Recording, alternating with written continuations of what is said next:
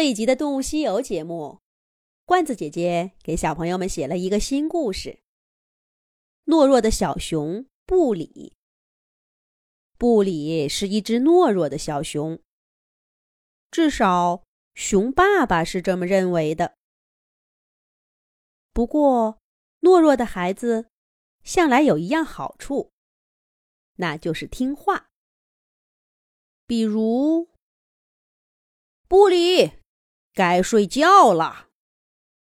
咦，这孩子什么时候自己躺到床上睡着了？刷过牙了吗？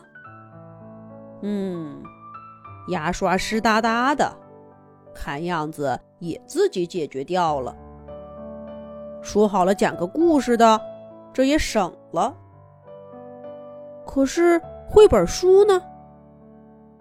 嗨。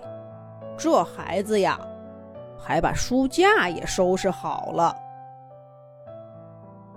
你要说这没什么稀奇的，那要知道，小兔子、小狐狸、小鸭子他们，在跟布里一样大的时候，还要一家子催上几个小时，才肯不情不愿的睡觉呢。等再大了些，小熊布里便学会了自己收拾书包。自己出门去上学，自己用一个小饭锅热饭吃。不管玩的多高兴，只要爸爸叫一声，他马上就会乖乖的回家去。自从上了学，从没有哪位老师批评过布里，更没有哪个小伙伴跟他红过脸呢。在小镇上，只要是当过妈妈的动物。提起小熊布里，都赞不绝口，说布里呀是少见的天使宝宝。可是，它是一只熊啊！熊爸爸总是恨铁不成钢的说道：“熊可不能这样。”有一天，熊爸爸看到布里在跟小兔子他们玩皮球。那个球到了布里脚下，小兔子忽然跑过来，夸张的晃了晃身体，吸引布里的注意，然后嗖的一下，把球给抢走了。布里再怎么追也没追上，小兔子溜溜溜，把皮球踢进了那个树枝搭的小球门里，赢得了一阵的掌声。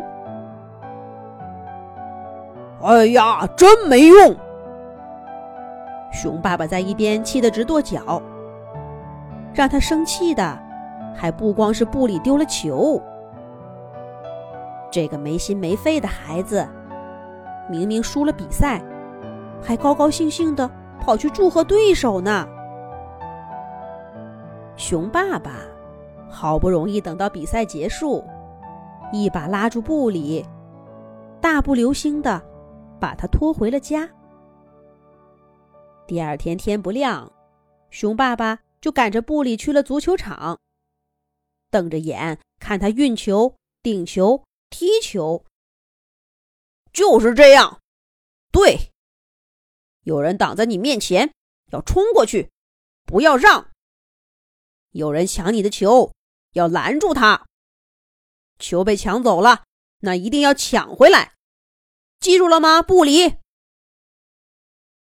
熊爸爸越说越激动，挥着拳头，踢着腿，而小熊布里依旧乖乖的点了点头。这小子总是这样，总是这样，是真的听进去了吗？熊爸爸认真的观察了几天，更加恨铁不成钢了。不理这个孩子，只会口中答应的好，可实际上呢，完全不上道。他似乎不知道什么叫竞争，永远都温温和和的。你看看，那只兔子明显就不尊重他，还敢从他手里抢果子吃呢。那只狐狸也是，分明在捉弄他，他还笑嘻嘻。哎，它是一只熊，一只熊啊！这下子问题可严重了，根本不是踢足球这么简单，而是布里的整个生活态度出现了偏差。熊爸爸绝不允许自己的孩子如此的懦弱，我得给他校正过来。如何让小熊布里脱胎换骨，很快就成了熊爸爸心头的头等大事。但是，用过什么办法呢？熊爸爸日思夜想，却总是不合心意。这天傍晚，他走在回家的路上，突然看到竹林里贴了几张花花绿绿的海报。首届小镇摔跤比赛，来吧！让最原始力量的对决，激发出你想象不到的潜力。你将会发现一个全新的自己。熊爸爸一下子就被这样的广告语吸引了。再往下看去，他愈发觉得，这就是为布里打造的翻身之战。熊爸爸一把撕掉海报，踌躇满志的回了家。接下来他准备干什么呢？咱们下一集讲。